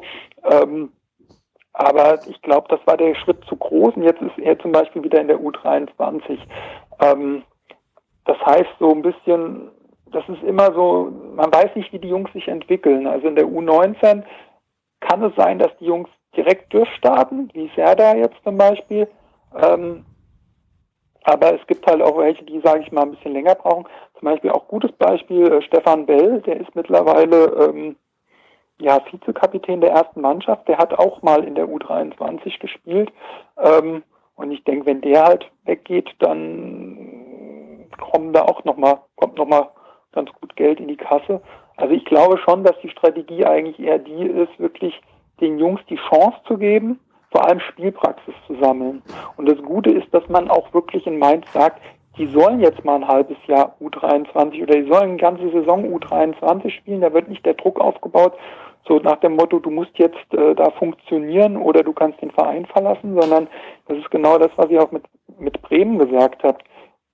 Die wollen mittlerweile, also Sandro Schwarz und sein, seine Truppe, die, die wollen auch ein eingeschworenes Team sein. Die wollen nicht hier irgendwie so dieser Fahrstuhl, diese Fahrstuhlmentalität zwischen erster und zweiter Mannschaft. Das ist überhaupt nicht mehr gewollt, sondern die wollen wirklich ein eingeschworener Haufen sein und ähm, das sieht man auch daran, dass sie das wirklich sind, weil jedes Mal, wenn sie nicht absteigen, fahren sie erstmal danach äh, direkt nach Malle und gehen erstmal vier Tage feiern ja. am Ballermann. Ja, und da sieht man auch, dass das wirklich ein eigenes Team ist. Das ist eine eigene Mannschaft und nicht irgendwie so ein zusammengewürfelter Hauben von, von Spielern, die eigentlich frustriert sind, weil sie nicht erste, erste Liga und erste Mannschaft spielen. Ja, unterstreicht auch so ein bisschen die, ähm, ja, der Kader jetzt in den, in den Spielen. Ich habe da jetzt vor der, äh, vor der Sendung immer mal so ein bisschen auch versucht reinzugucken. Der zeichnet sich schon ja auch durch eine eher überraschende Konstanz aus. Also jetzt ist jetzt nicht so wahnsinnig viel Fluktuation, da ist schon irgendwie so ein Gerüst auch zu sehen. Ähm, da bei euch, ähm, weil den, den Clement hat es ja schon angesprochen, dann den Lowcamper vor einem Sturm, ähm, der glaube ich auch irgendwie jedes Mal, fast jedes Mal gespielt hat jetzt. Ähm, von daher, ja, klar, also ähm, auf jeden Fall eine Truppe, die durch eine gewisse Konstanz auch äh, ja, sich auszeichnet, aber jetzt eben die Konstanz noch nicht so richtig auf den Platz bringt. Du hast es ja vorhin schon mal angesprochen. Ähm, euer Saisonverlauf war ja bisher irgendwie eher so mäßig gut. Ne? Ich glaube, ihr wartet auch noch auf den ersten Sieg bisher, oder? Richtig, genau. Wir haben zweimal zu Hause 2-2 gespielt. Das ist irgendwie mittlerweile das Standardergebnis irgendwie. Also gegen, gegen Zwickau und gegen Osnabrück. Und gut, wir haben erstes Auswärtsspiel gegen Paderborn. Da muss man sagen, da war ich äh, gerade mal vor etwas vor eineinhalb Jahren, da haben die noch erste Liga gespielt. Ja. Auch ziemlich krass, wie die runtergegangen sind. Und ja, das Stadion ist so ein bisschen ähnlich. Ich weiß nicht, ob ihr es kennt. Es erinnert ein bisschen an Wien Wiesbaden, das Stadion. In Paderborn das neue. Das alte war super. Ich weiß nicht, ob ihr das kennt. Das war das mit der Stromleitung über dem Platz. Nee, also ich kenne ich kenn beide nicht, zumindest nicht von, von einem Ortsbesuch. Ich war da noch nicht. Okay. Ja, also wir haben dann natürlich, sage ich mal, die Auswärtsspiele, die wir hatten, das war Paderborn, Duisburg und, ähm, und Preußen Münster. Ähm, in Duisburg war es wohl so, dass die Jungs auch erstmal gar nicht so schlecht gekickt haben und am Ende haben sie 4-0 verloren. ähm, sowas passiert halt. Ähm, ja, wie gesagt, wir haben zwei Punkte. Äh, ich glaube, Tordifferenz minus sieben oder irgendwas. Also es ist, ist ausbaufähig, sage ich mal. Aber ähm, gut. Dürfte gerne nächste Woche mit anfangen. Genau. Genau. genau. Wir vertagen das mal noch genau auf. auf genau. Ja, ja, äh, genau. Ja, da können wir ja vielleicht jetzt doch noch mal so ein bisschen den, bisschen auf den Schwenk kriegen. Ähm, ich gucke jetzt ja auch schon, schon auf die, ein bisschen, ein kleines bisschen auf die Zeit, ähm, dass wir da noch ein paar Sachen mit reinkriegen, halt jetzt fürs, fürs nächste Wochenende. Jetzt bringe ich doch noch mal ganz schnell den Landespokal unter, können wir, glaube ich, in zwei Sätzen machen. Ähm, souveräner 8 zu 0 Sieg, souveräner Elfmeter verschossen von Moritz Exlager jetzt diesmal. Ähm, Standard. Standard, genau. Das gehört inzwischen dazu. Genau, das, das, das, das, das, brauch, das brauchen wir auch. Ähm, Christian Beck hat gar nicht, war gar nicht im Kader, glaube ich, äh, nicht das richtig im Kopf habe. Und äh, ja, also Pflichtsieg, ganz entspannt in Rathenow im Stadion, was wir auch ganz gut kennen eigentlich. Oh ja. Ähm, hat man sich vielleicht nochmal so ein bisschen Schwung geholt. Ich habe so ein bisschen gehofft, also ja, ähm, dass vielleicht auch ein Christian Beck dann eben doch spielt, weil er ja jetzt doch ein paar Szenen hatte in den vergangenen Spielen, wo man so denkt, äh, nicht, dass ihm was in den Kopf kommt. Also dass man sich da vielleicht auch mal so ein bisschen, ja, die Chancenverwertung nochmal so ein bisschen übt und so ist jetzt nicht passiert. Aber äh, okay, ich glaube, wir haben jetzt mit dem mit dem Zwickau-Spiel ähm, einen Schritt gemacht in die richtige Richtung mit dem 0-0. Ähm, ja, definitiv. Haben da hinten ein bisschen Sicherheit, was wir jetzt noch gar nicht angesprochen haben. Irgendwie ähm, sind ja auch unsere zwei Rückkehrer, Felix Schiller, Maurice, äh, Mario Sowislo, kommt jetzt gleich bei den Aufstellungen nochmal, die da auch, glaube ich, viel Stabilität verliehen haben, genau. Und jetzt geht's halt, geht's halt nach Mainz. Also ähm, ihr, Christoph, wollt wahrscheinlich den ersten Heimsieg, verständlicherweise. Ähm, wir werden da alles dran setzen, den ersten Auswärtssieg zu holen. Wieder auch von einer, wie ich glaube, recht ordentlichen Kulisse. So, was glaubst du denn, ähm, Christoph, was das am Samstag für ein Spiel wird? Was erwartest du dir für einen für einen Kick? Also eher irgendwie spektakulär, eher defensiv? Äh, wie wird's? Also die beiden Spiele in der letzten Saison haben ja jeweils vier Tore gebracht. Von daher vier Tore wären ja nicht schlecht. Die Verteilung sehen wir wahrscheinlich beide anders. Also mein mhm. Tipp ist, ist, denke ich, trotzdem, wir haben schon zweimal 2-2 gespielt und spielen wir wahrscheinlich äh, auch ein drittes Mal 2-2. Also ich schätze nicht, dass ihr jetzt unbedingt, äh, sage ich mal, ähm, mit leeren Händen nach Hause fahrt, weil ich habe euch beide Male gesehen, wie gesagt, ähm, ja, letzte Saison und ich glaube, so große Veränderungen, vor allem Beck ist mir immer noch, da habe ich immer noch ein Zittern, muss ich sagen. Also er hat ja auch die Saison seines Lebens, glaube ich, gespielt letzte Saison. Ja, das kommt gut hin, ne? Und muss man aber auch mal sagen, ja, also ich meine, das ist ja auch für euch, sage ich mal, richtig klasse, dass ihr dann so einen Mann auch halten könnt, ja. Absolut. Dass der halt nicht dann gleich, sage ich mal, erstens mal als er als, als Mensch sagt, okay, äh, super, ich gehe in die zweite oder sogar in die Bundesliga, sondern ähm, ja, dass ihr das, ja, das zeigt ja auch ein bisschen den Charakter von dem, von dem, von dem Christian Beck und einfach auch, dass, dass ihr es, sage ich mal, auch finanziell gestemmt bekommt, weil ihr habt ja auch gesagt, in der Vergangenheit ist ja auch bei euch wahrscheinlich finanziell einiges ein bisschen anders gelaufen und das, das ist ja, ja. für mich auch ein, ein super Zeichen, dass bei euch auch ähm, ja, alles in die richtige Richtung geht und dass da, glaube ich, richtig gute Arbeit geleistet wird. Vielleicht war dem Christian Beck auch der, der Transfer vom, äh, vom Nico Hammann so ein bisschen ein Vorbild. Der Nico Hammann ging ja hier als unumstrittener Stammspieler nach Sandhausen. Mhm. Ähm, ich sage mal jetzt, ohne das jetzt negativ zu meinen für ihn, ist dort äh, kläglich gescheitert. Äh, hat, glaube ich, in zwei Pflichtspielen mal gespielt und das war es dann auch schon und kam dann im Winter letztes Jahr wieder. Ja. ja. Vielleicht war das eben auch so ein, ich sag mal, so ein, so ein Zeichen für einen Christian Beck, der sagt, Mensch, hier weiß ich, was ich habe. Ja.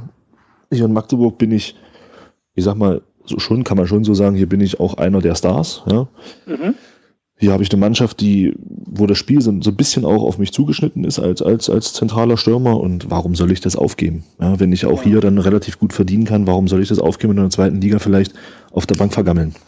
Ja. ja genau. Also die ähm, Geschichte, wenn man es wohl glauben kann, ist wohl die, dass Paderborn ähm, sehr stark an ihm dran war. Jetzt letztes, letzte Winterpause auch schon, ähm, da relativ stark gebaggert haben und so. Ähm, und ich glaube halt aber, beim Christian Beck ist das tatsächlich so, der weiß ganz genau, der braucht einfach ein Mannschaftsgefüge, in dem er funktioniert. Ähm, also der hatte auch in seiner Karriere schon Stationen, wo er, äh, wo es nicht so lief, wo es überhaupt nicht lief so. Und ähm, der braucht, ich kann mich erinnern, als der damals kam, der kam ja, als wir äh, Andreas Petersen als Trainer hatten, was ein bisschen mehr oder weniger sein Ziehvater auch war.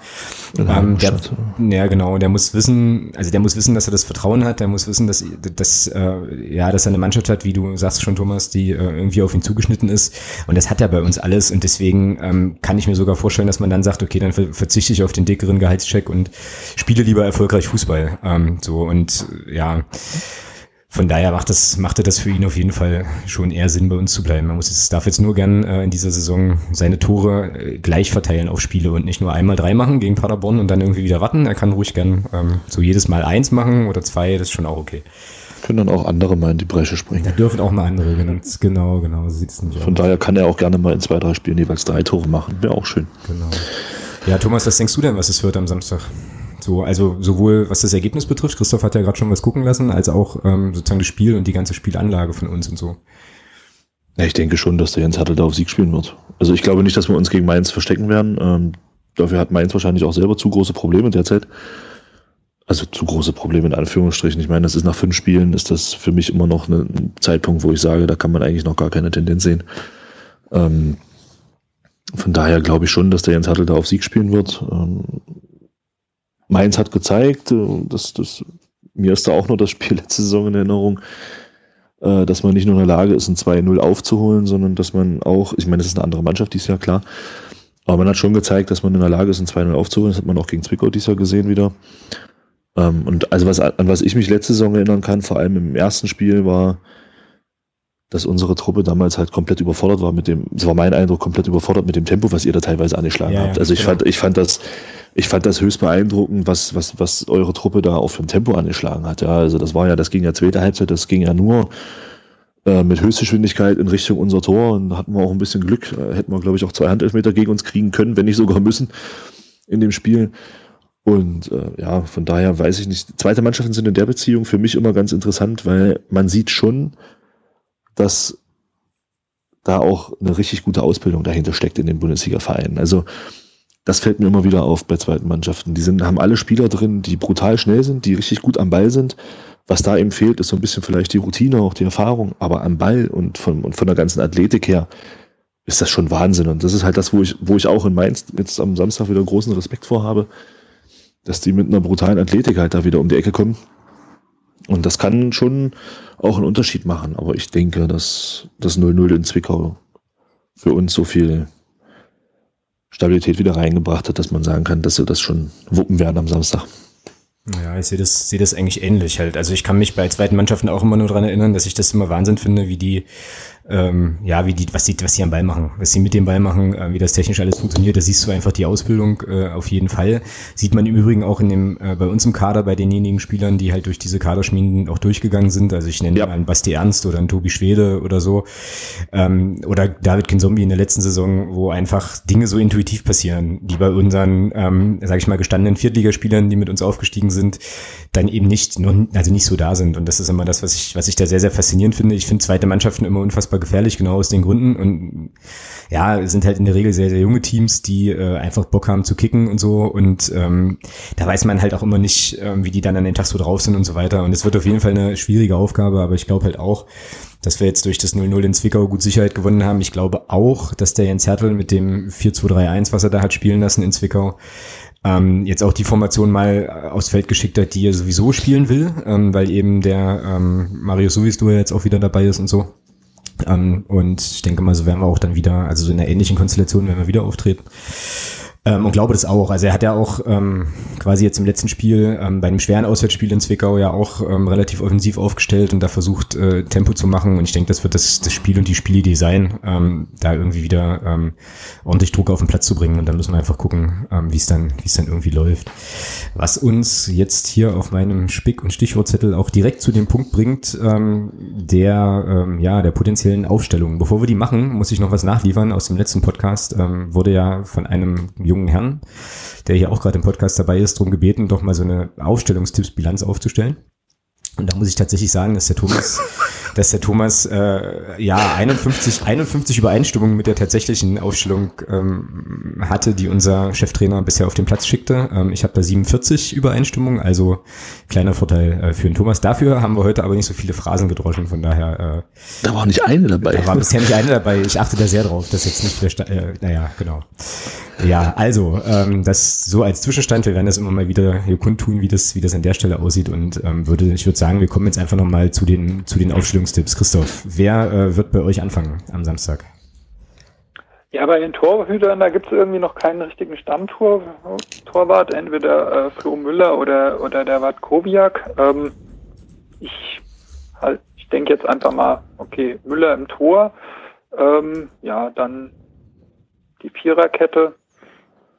Wenn ich so sehe, Marcel Kostny, denke ich, Germain Häusel, Alex Hack auch sehr interessanter Spieler. Ähm, der hat sich auch noch nicht oben durchgesetzt. Ich denke, der spielt auch noch mal die Saison wirklich äh, unten. Und Neubauer dann äh, links, denke ich. Ähm, dann denke ich, dass sie eine, eine Doppelsechs haben mit dem Kapitän, dem Danny Bohl und äh, dem Matti Steinmann. Dann, äh, ja, ich denke, Maxi Beister spielt noch nicht. Also Mittelfeld, Regisseur, ich denke ich wieder Philipp Clement. Clement die Flücke vielleicht und dann auch nochmal ein sehr interessanter äh, Spieler, Munir Busian. Ähm, sagt euch jetzt wahrscheinlich nichts, aber das ist auch einer, der ist, ähm, der hatte auch vielleicht Ambitionen, ist zu Energie Cottbus gewechselt vor der letzten Saison. Die waren ja auch dann lange Zeit ziemlich weit oben und am Ende sind sie abgestiegen und ja. das auch noch gegen Mainz 05 U23 am letzten Spieltag. Ich weiß nicht, ob oh, ihr es mitbekommen war, habt. Das war bitter.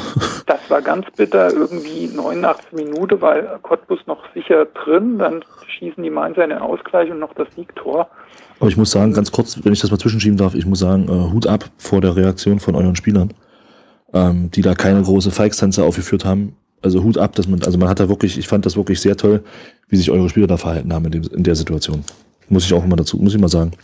Ja, also das fand ich auch wirklich äh, von den Jungs, das zeigt auch ein bisschen Charakter.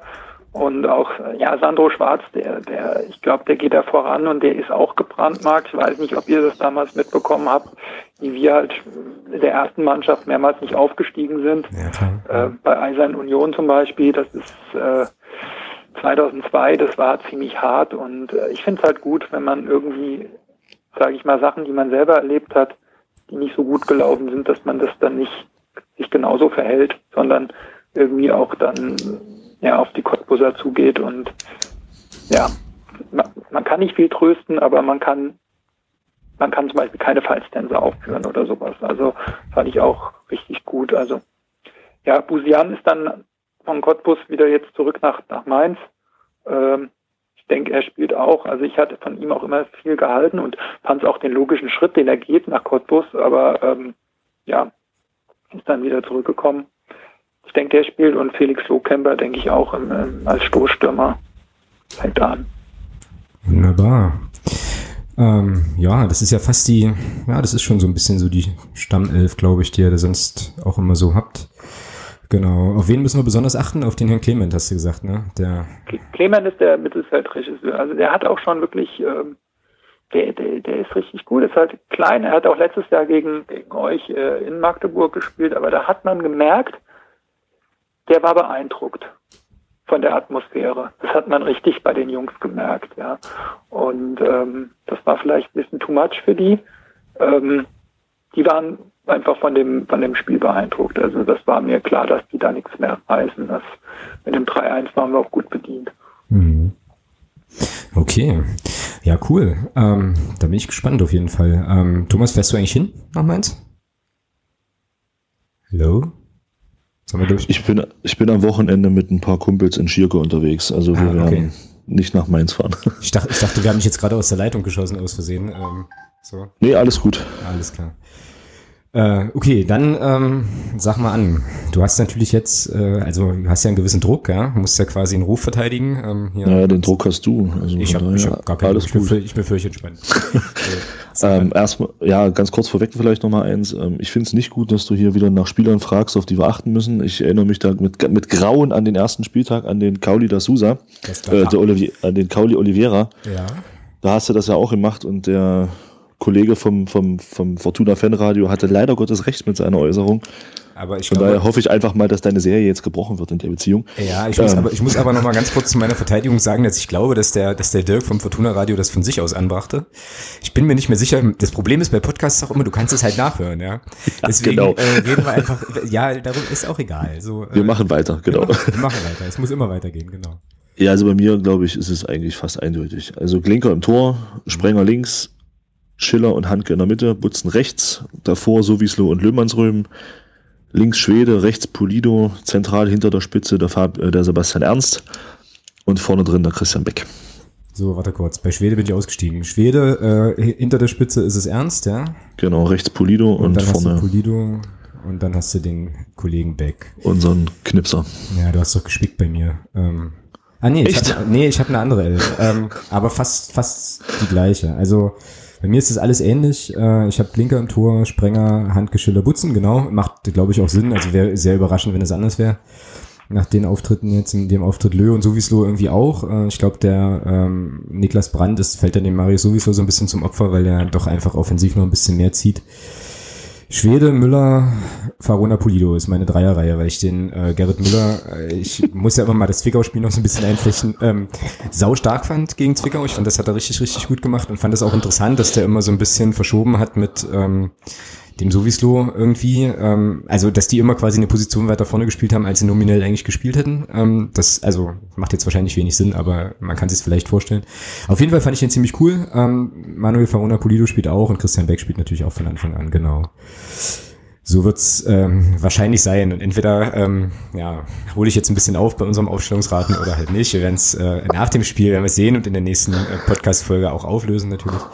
Genau. Ähm, und dann fehlen uns jetzt hier noch, äh, noch Ergebnistipps. Christoph hatte vorhin einen 2-2 getippt. Ähm, ist das immer noch, ist immer noch das, was du so sagst? Okay. Der Thomas. Ich hoffe einfach mal, dass wir diesen Bock jetzt endlich umstoßen. Yes, jawohl, Strich machen, Strich machen. Und ich tippe einfach mal auf ein 3-1. Okay, ähm, ich schreibe das jetzt hier mal als 1-3 auf, weil so nach der Ansetzung. Ich bin ähm, nicht ganz so euphorisch und glaube, dass wir das 2-1 gewinnen werden.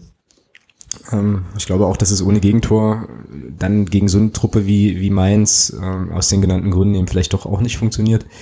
Aber bin da eigentlich ganz gute Dinge, dass wir auch äh, vorne was machen, also vorne unsere Tore dann machen und ähm, dass das dann eigentlich passen sollte. Genau, also haben wir die wichtigen Sachen auch äh, an der Stelle nochmal noch mal besprochen. Was sollten wir noch bereden?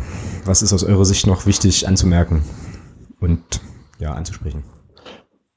Ja, vielleicht mal eine Frage an den Christopher. Ich meine, ich habe, ähm, wir hatten ich glaube gestern war es, so ein, so ein kurioses Ding hier bei uns mit unserer Heimatzeitung.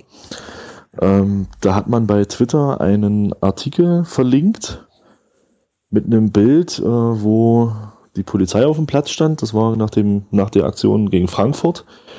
Und da hat der Alex dann einfach mal gefragt, äh, so, ich sag's mal sinngemäß, ich krieg's wirklich nicht mehr hin, äh, ja, eine Spielankündigung oder, oder ein Bericht über, über Drittliga-Zuschauerzahlen und dann so ein Bild. Da gab es eine kleine Diskussion auf Twitter und zwei Stunden später gab es auf einmal ein anderes Bild. Äh, ich meine, wie ist denn das, wie ist denn das bei euch in Mainz medial?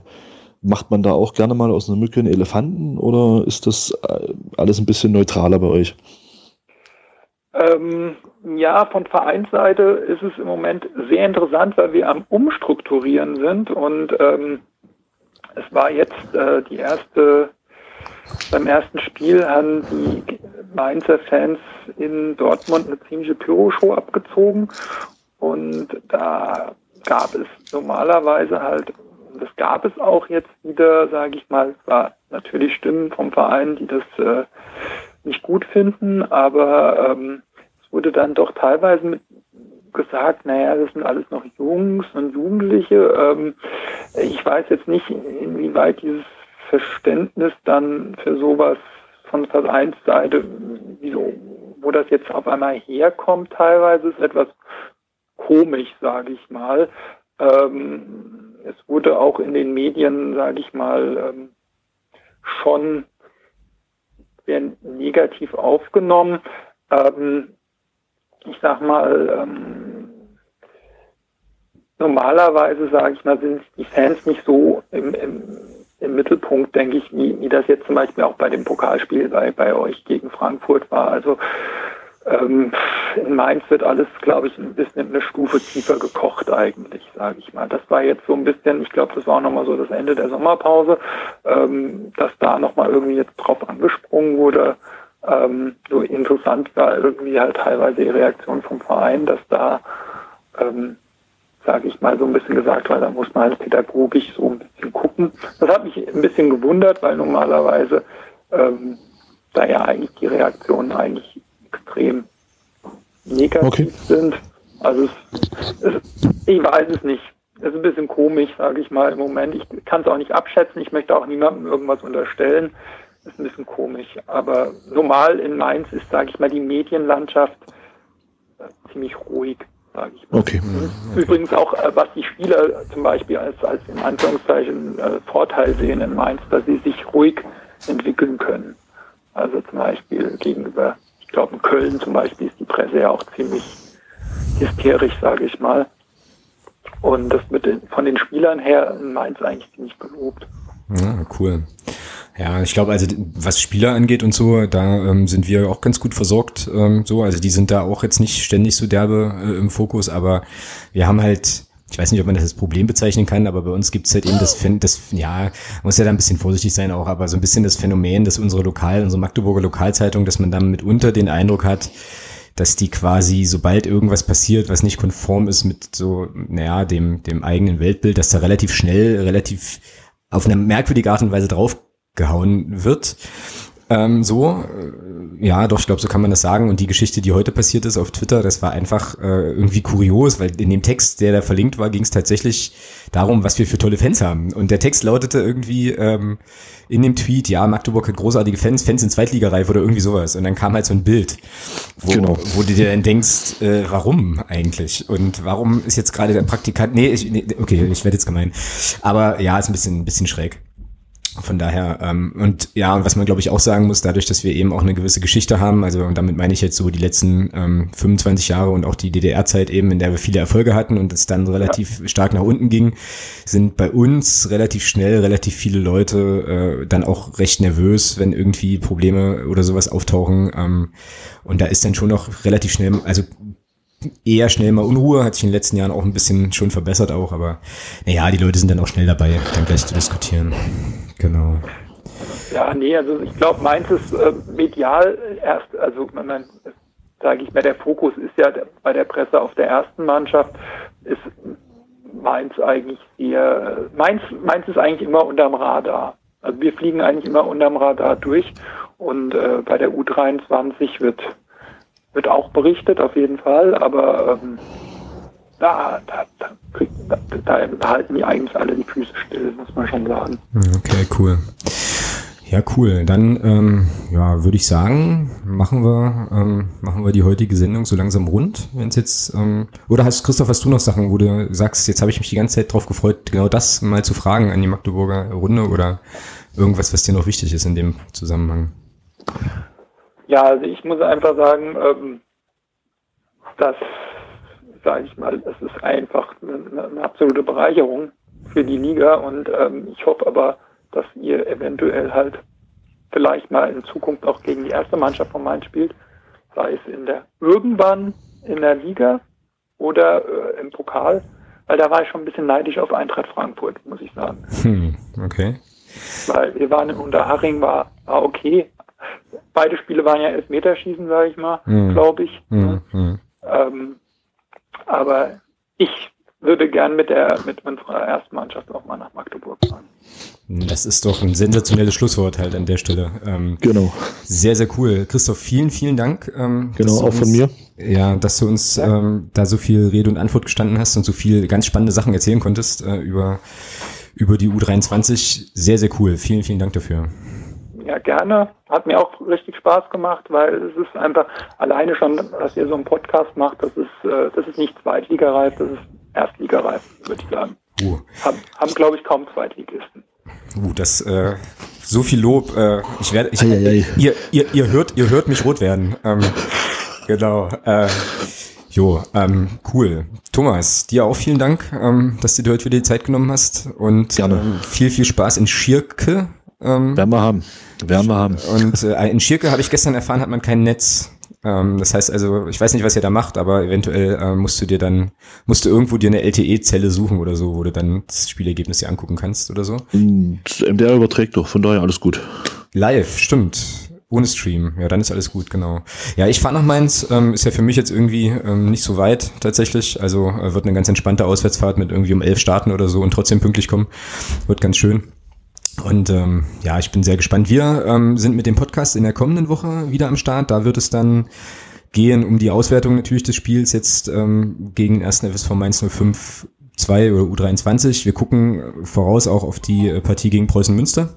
Wir werden da auch ähm, mit einer sehr hohen Wahrscheinlichkeit wieder einen ganz spannenden Gast haben. Also bleibt uns auf jeden Fall gewogen und ähm, ja, ähm, hört wieder rein, erzählt uns weiter, ihr kennt das Spiel, schreibt Rezensionen, gebt uns Feedback und ähm, ja, sagt uns einfach, wie ihr es findet. Und dann würde ich sagen, hören wir uns in der nächsten Woche. Christoph, dir nochmal vielen Dank. Wir sehen uns, äh, ja, wahrscheinlich im Stadion nicht, aber ich kann ja mal irgendwie in den Heimbereich winken auf jeden Fall. Und genau. genau. Und dann, ähm, ja, einen schönen Abend noch allerseits und bis demnächst. Macht's gut. Macht's gut. Ciao. Alles klar. Tschüss. Ciao. Niemand kann uns